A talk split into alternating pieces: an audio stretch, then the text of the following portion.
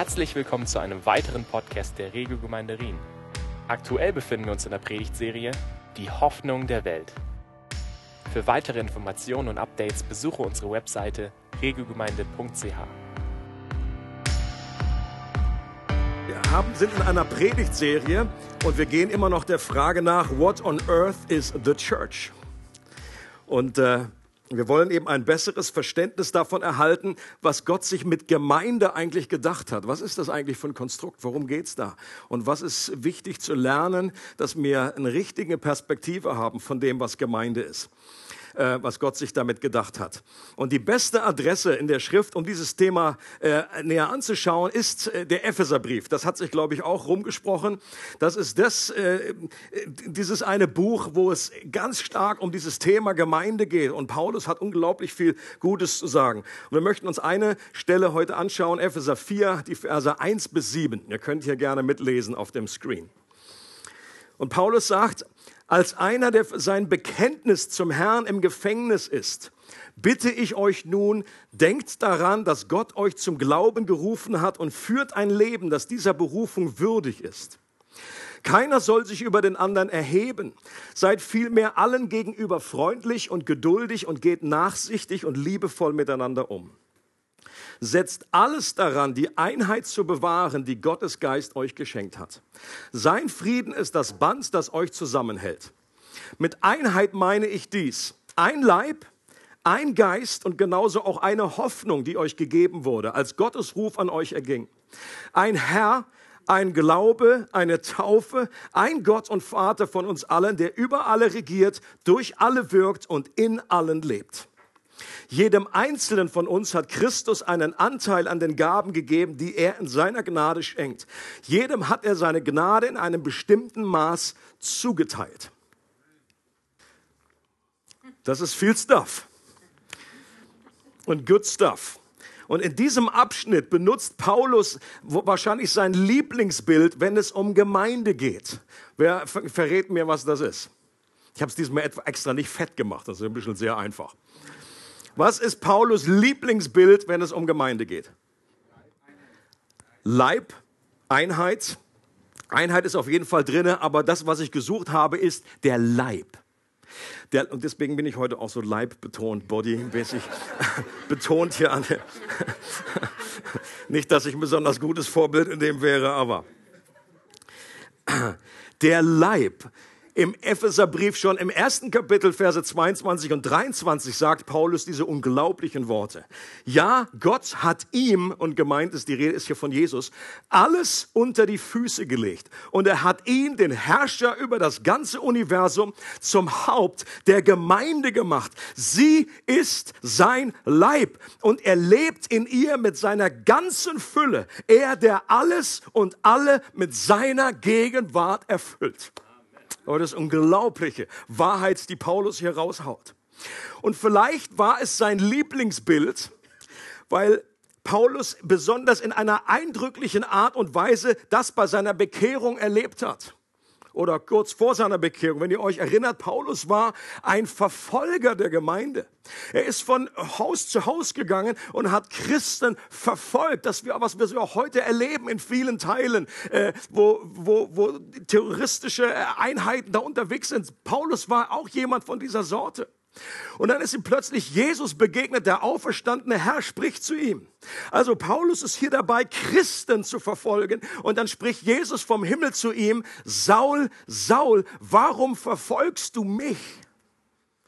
Und ich glaube, ab diesem Moment hat Paulus, der dann später Paulus wurde, der Saulus, hat hier eine unglaubliche Lektion gelernt, dass dieser Jesus sich tatsächlich mit den Christen identifiziert. Er sagt, was du denen antust, tust du mir an. Sie sind wirklich der Leib. Manchmal, mir geht's auch so, das ist schon ein schönes Konzept, das ist schon ein nettes Bild, so ein schönes Kühlschrank-Sprüchlein. Äh, wir sind der Leib Christi. Ich glaube, wir werden eines Tages noch überrascht sein, aus himmlischer Perspektive, wenn wir es mal dann sehen, dass Gott das ernst meint.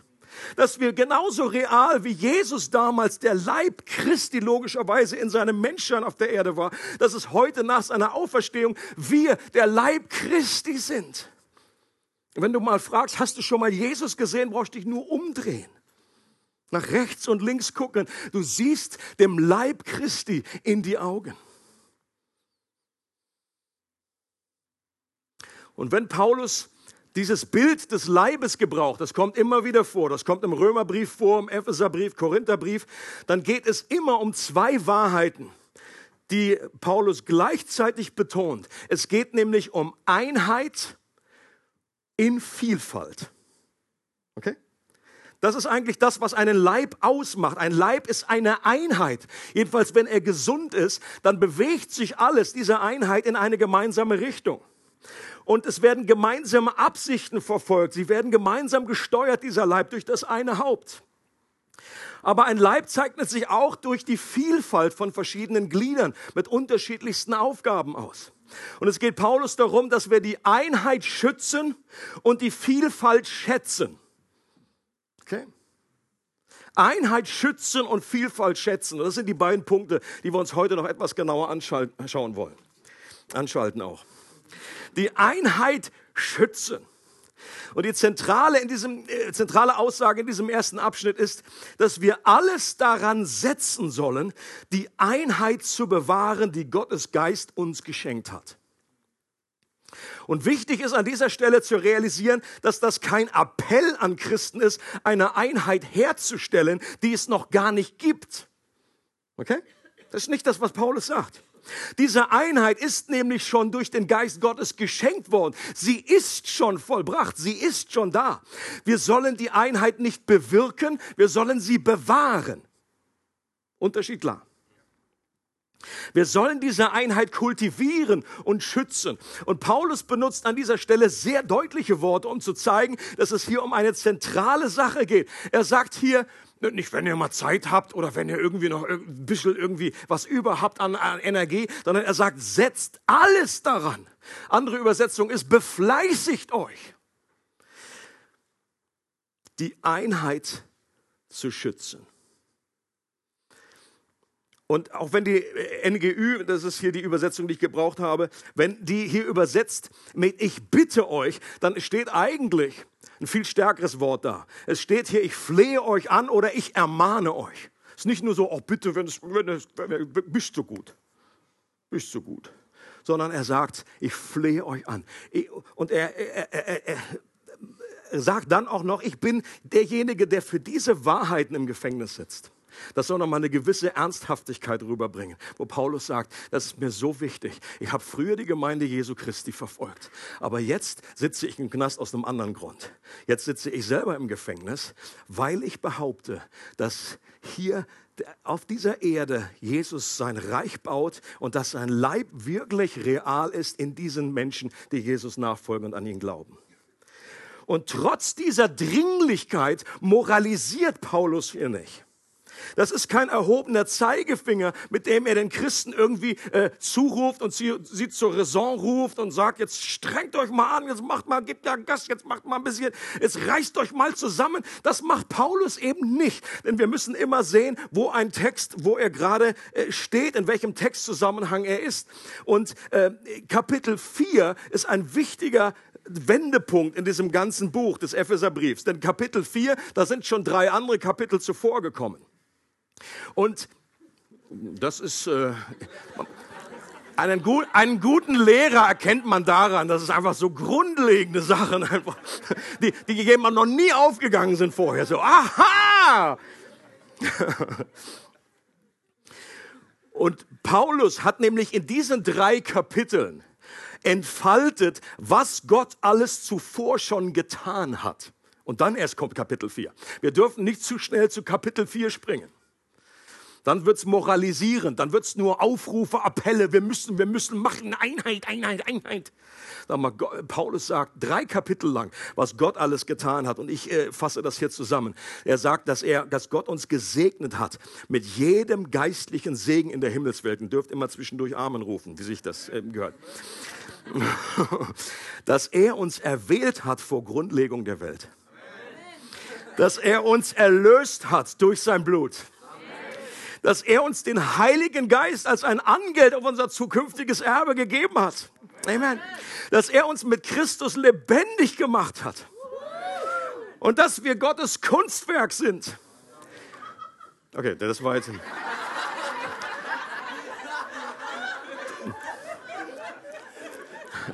Ich wusste gar nicht, dass der Hühnerstall auch in unserer Mitte ist. Hier das interessante Manifestation.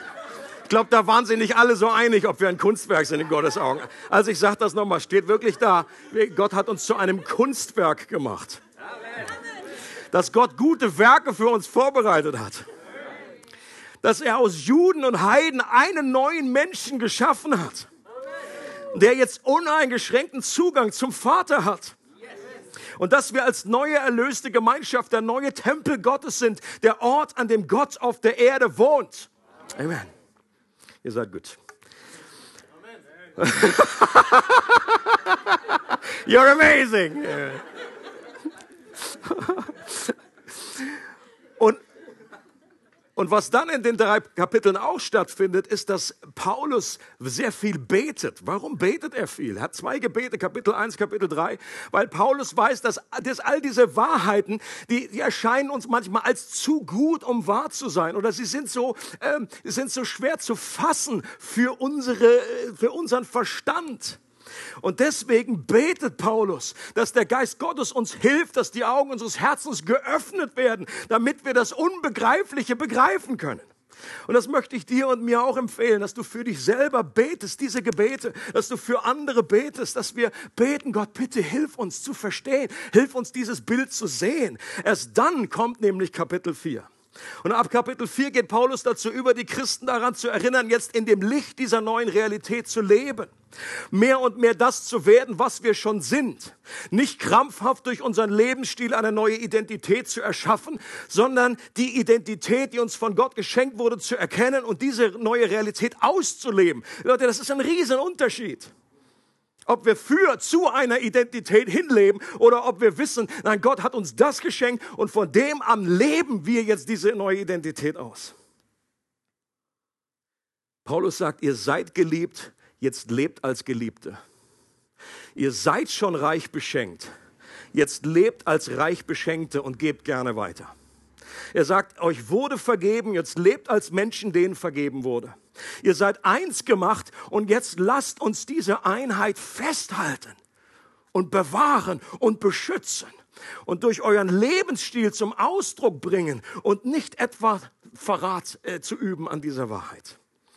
Und Paulus hat es meisterhaft verstanden, Menschen durch die frohe Botschaft zu motivieren. Er war überzeugt, dass nicht vermehrte Anstrengung, sondern vermehrte Anschauung Menschen hilft, einen neuen Lebensstil zu übernehmen.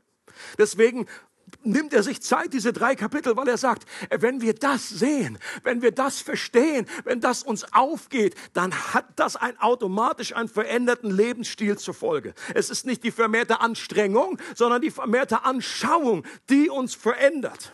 Wir schauen mit aufgedecktem Angesicht die Herrlichkeit des Herrn an und werden so dadurch verändert in das Bild Gottes. Von einer Herrlichkeit zur anderen. Dass diese neue Identität, dass wir die verstehen und dann auch diese neue Identität ausleben wollen. Wer das verstanden hat, dass er ein König und Priester ist, der lebt auch königlich und priesterlich. Und weil Jesus uns durch seine Demut und Geduld und seine Freundlichkeit und Liebe gewonnen und erlöst hat, deshalb sind das auch die Verhaltensweisen, die uns als neue Kleider stehen, nämlich als Nachfolger, als die Menschen, die zu diesem Jesus gehören, die Christus-People, die Jesus-People. Und alles andere ist unpassend. Ist unpassend. Ja, wenn du irgendwo äh, mit unpassenden Klamotten irgendwo reingehst, dann weißt du, wo du rausstichst. Nicht, dass das schon mal passiert ist mir. Und so sagt Paulus hier, keiner soll sich über den anderen erheben. Demut. Demut war damals in dieser römischen Gesellschaft ein absolutes Unwort. Das galt, äh, das war bäh. Demütig äh, zu sein, das war absolut verpönt. Das war etwas für Sklaven, das war der letzte Dreck. Im, im Reich Christi galt das als eine, als eine etwas, einen Wert, eine Kultur, die anzustreben ist. Wir sollen vielmehr allen gegenüber freundlich und geduldig sein und nachsichtig umgehen und liebevoll miteinander.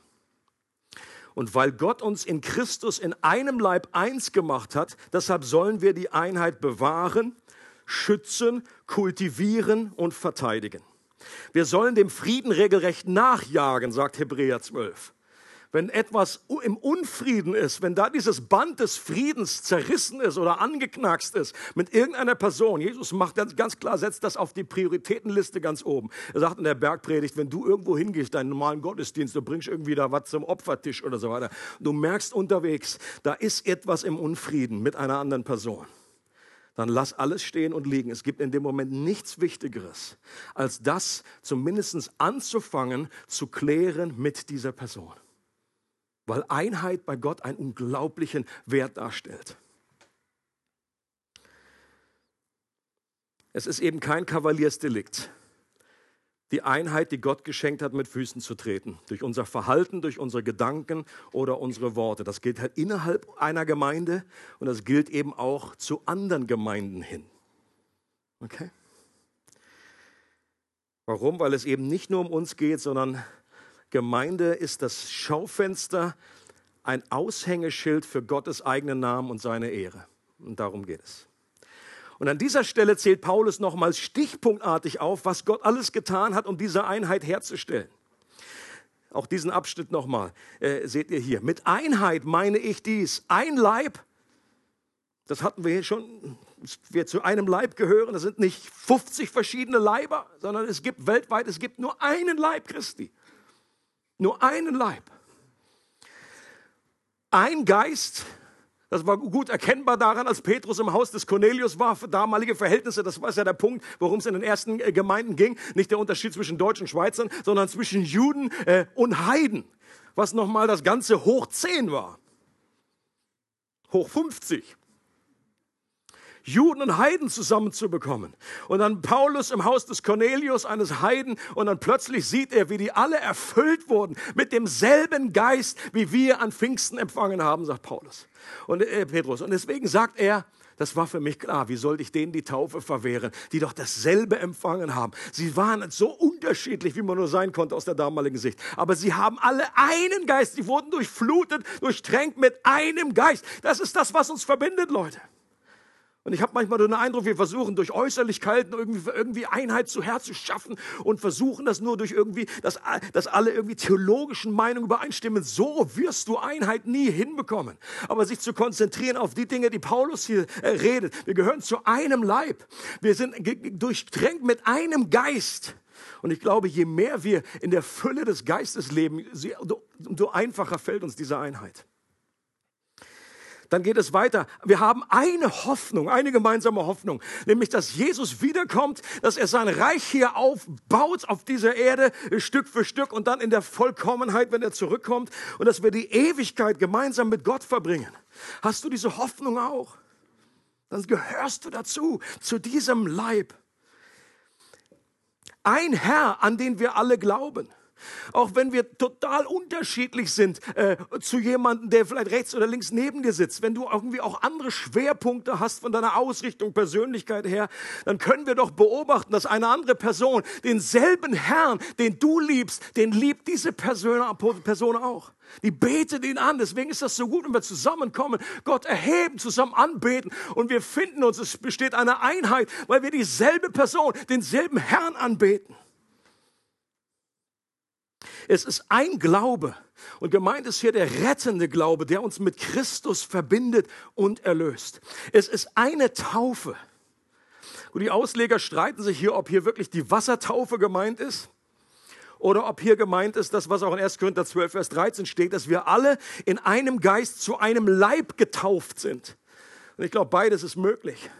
Aber es ist auch hier äh, nicht so entscheidend, äh, für welche Variante du dich entscheidest, weil alles äh, sagt dasselbe aus. Es ist diese Taufe hinein in diesen einen Leib, die aber auch durch diese Wassertaufe zum Ausdruck gebracht wird. Und dann heißt es zum Schluss, das sind sieben verschiedene äh, Schwerpunkte, die Paulus hier sagt. Diese sieben Säulen der Einheit. Zum Schluss heißt es, der, der Vater, Gott und Vater.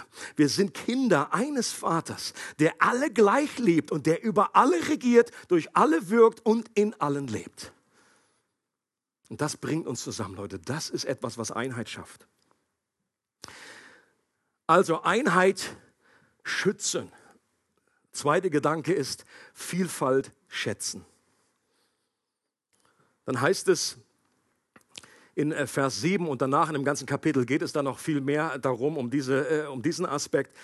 Jedem Einzelnen von uns hat Christus einen Anteil an den Gaben gegeben, die er in seiner Gnade geschenkt schenkt. Jedem hat er seine Gnade in einem bestimmten Maß zugeteilt. Auch wenn Gott uns eins gemacht hat, hat er uns nicht einheitlich gemacht. Okay? Wir sind keine Klone. Wir sind nicht kleine Dollys. Also ihr wisst, kennt das Schaf, was wir mal irgendwann geklont haben. Auch Schneeflocken die aus unserer Sicht doch alle irgendwie gleich aussehen. Es gibt keine Schneeflocke, die wie die andere ist. Wo ich gesagt habe, Mensch Gott, das hättest du sparen können. Das sehen wir doch gar nicht. Das sieht doch irgendwie nur so ein bekloppter Biologe oder was weiß ich, der, der irgendwie, wir gucken eine Schneeflocke unter dem Mikroskop an. Wer macht denn sowas? Hast du keine Hobbys? Nein. Na, sicherlich ein schönes Hobby. Aber soll nur heißen, selbst Gott hat die unglaublichsten Sachen. Die Vielfalt hat nicht nur eine Rose geschaffen, sondern Millionen verschiedene, nicht nur ein Viech, sondern viele verschiedene. Diese Vielfalt zu betonen, ist wichtig, gleichzeitig bei der Einheit. Und Paulus, wenn wir an anderer Stelle gerade im Korintherbrief anschauen, was er über den Leib sagt, dann spricht er zuerst die an im Leib und er tut ja so, als würden die verschiedenen Glieder alle irgendwie reden können. Ja, stellt euch die, die Hand irgendwie fängt an zu labern und die Niere fängt an zu reden und der Fuß, der redet auf einmal und er spricht zuerst an, die sich minderwertig fühlen in so einem Leib. Die zum Selbstmitleid neiden und neigen und sagen, ach, ich bin nur Fuß. Wäre ich nur Hand, dann könnte ich viel mehr bewirken ich bin Fuß und stink hier vor mich hin. Das Ohr sagt, wäre ich nur Auge, dann könnte ich wenigstens was sehen. Aber immer nur hören, hören, hören. Oder vielleicht die Niere, die fängt an zu sagen, die redet irgendwie so, my goodness, mich sieht, mich beobachtet, mich, ich falle überhaupt nicht auf. Nur wenn es mir wehtut, dann kümmert sich einer um mich. Deswegen produziere ich Steine. Und die Tatsache, sagt Paulus, dass diese Vielfalt, sagt er, die ist nötig, damit es einen Leib gibt. Gott selbst hat unseren menschlichen Körper so designt und es hat auch, er hat auch seinen Leib so designt. Wer mit seinen Gaben und Aufgaben nicht zufrieden ist, man grundsätzlich zur Ruhe gekommen ist, der stellt letztendlich die Weisheit Gottes in Frage und sagt, Gott, du hast da was falsch gemacht. Du hast mich übersehen. Und Paulus vergewissert dich und sagt, Gott hat nichts falsch gemacht. Er weiß genau, was er tut. Und wenn wir Gott wirklich vertrauen, dann kommen wir innerlich zur Ruhe und versöhnen uns mit dem Beitrag, den wir übernehmen. Und es geht um das Ganze und es geht nicht nur um mich. Und ein Körper lebt davon, dass es ein geniales Zusammenspiel gibt, dass die unterschiedlichen Teile sich ergänzen. Wenn der ganze Körper nur Auge wäre, dann denkt daran, dann wäre das Monster AG und nicht Gemeinde Jesu Christi. Da hast du diesen riesigen Glotzkowski. Monster entstehen da, wo es irgendwie nur einzelne überdimensionierte äh, Gliedmaßen gibt. Und dann spricht Paulus auch zu denjenigen, die sich überlegen fühlen in 1. Korinther 12. Nur weil du sichtbarer bist, bedeutet das nicht, dass du wichtiger bist. Die meisten Dienste in einer Gemeinde laufen im Verborgenen, sind nicht sichtbar, sind aber genauso wichtig für den gesamten Leib.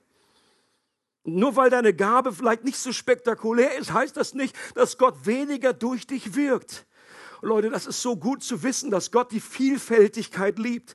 Jeder von uns hat ein einmaliges Gabenprofil, das niemand anderes hat. Es gibt eigentlich keine Konkurrenz im christlichen Kuchen. Wir denken das nur oft. Wir gucken dann immer, wir laufen in der Laufbahn und gucken uns immer, schneller als ich. So, oh, der ist langsamer als ich. Es gibt eigentlich nur diese beiden Varianten. Und beides ist Mist.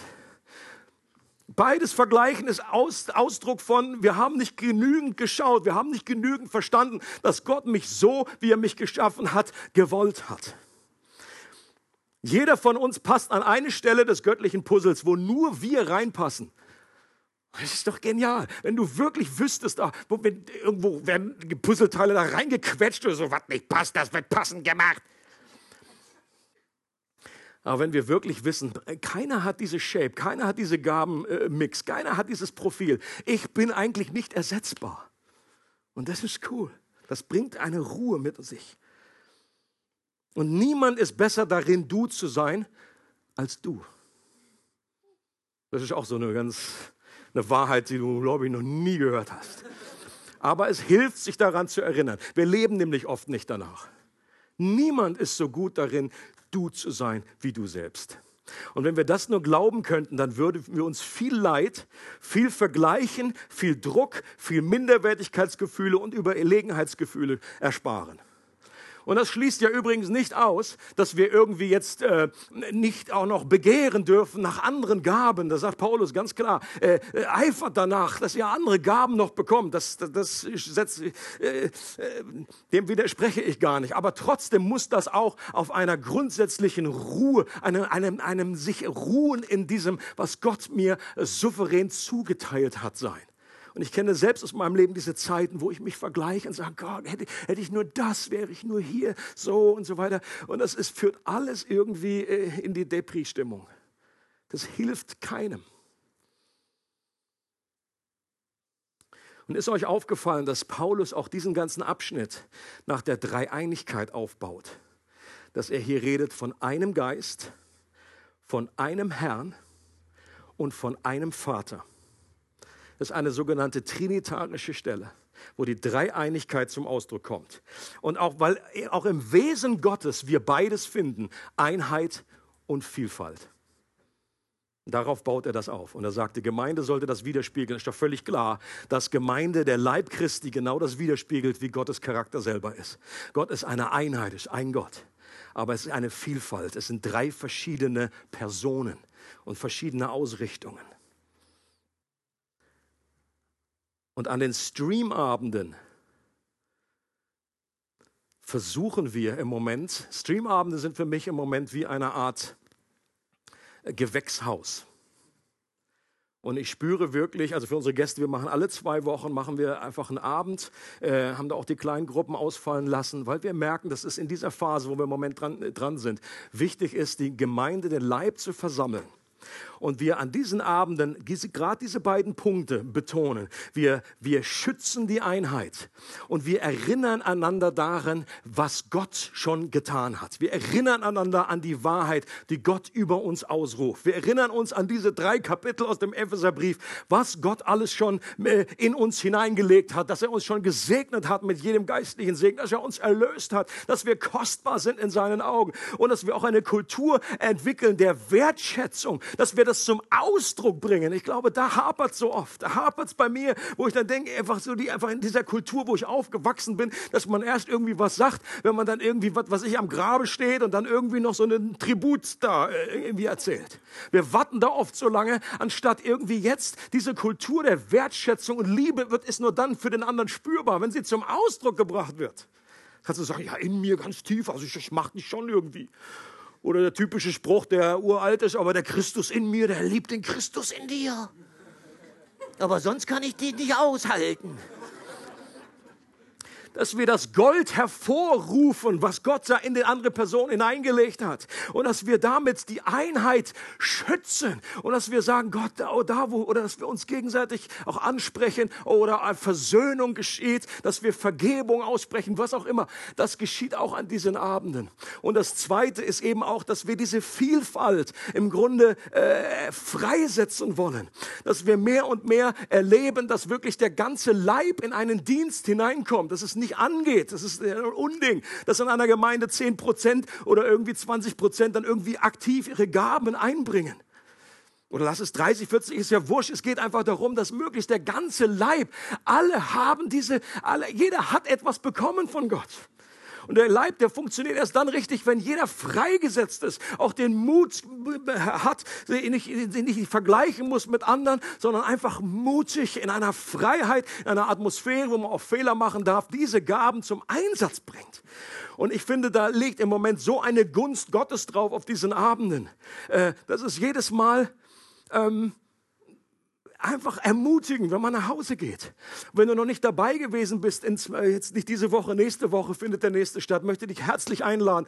Auch Gäste waren letztes Mal dabei, sind auch herzlich eingeladen, aber vor allen Dingen unsere Church, dass wir zusammenkommen. Das ist nicht für einen Teil nur für eine Art wie unplugged, das sind auch nur so ein paar, die jetzt irgendein Worship leben, sondern bitte seid mit dabei als ganze Church, wenn es euch irgendwie möglich ist. Oder äh, als, als Isa gesagt hat, dass das Dorffest, auch das ein, wird eine gute Gelegenheit sein, um hier nicht nur als Einzelchurch, sondern auch gerade da ein Zeichen zu setzen mit einer anderen Gemeinde, diese Einheit zu leben und auch eine Vielfalt.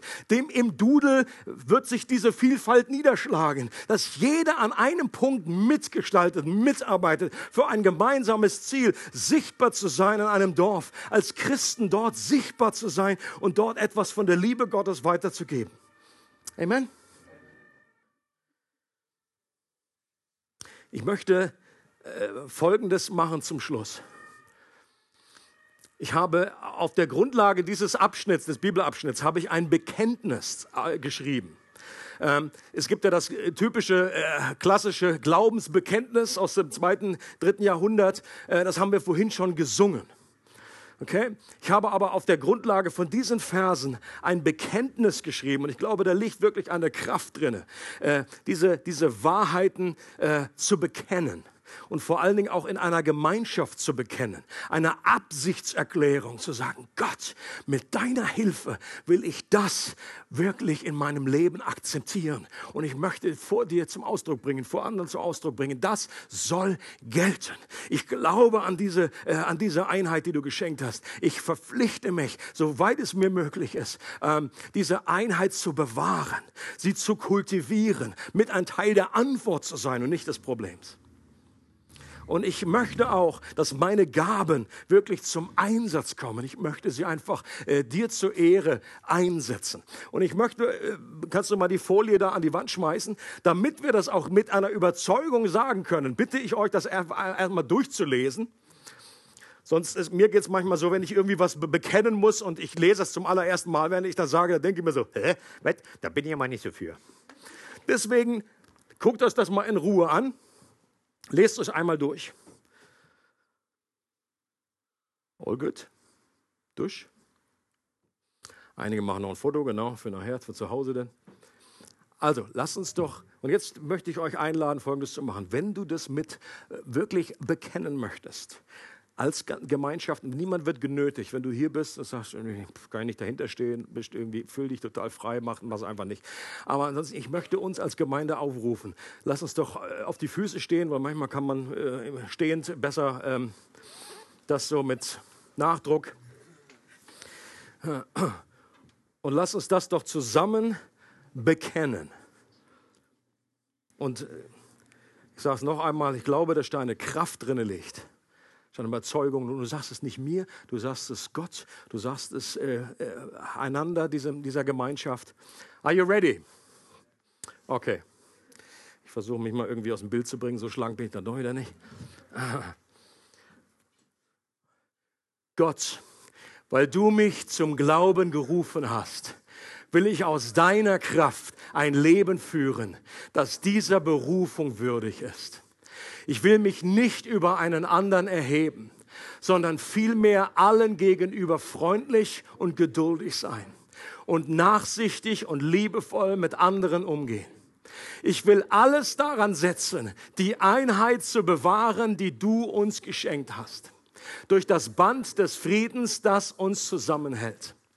Denn wir gehören zu einem Leib sind erfüllt mit einem Geist, haben eine gemeinsame Hoffnung, einen Glauben, eine Taufe und einen Gott und Vater, der über uns regiert, durch uns wirkt und in uns allen lebt. Ich danke dir für meinen Anteil an deinen Gaben und das Maß der Gnade, mit dem du mich beschenkt hast. Ich will alles zur Auferbauung der Gemeinde und zu deiner Ehre einsetzen. Amen. Amen. Very good. Wir hoffen, du hattest viel Freude beim Zuhören. Für weitere Informationen und Updates besuche unsere Webseite regelgemeinde.ch.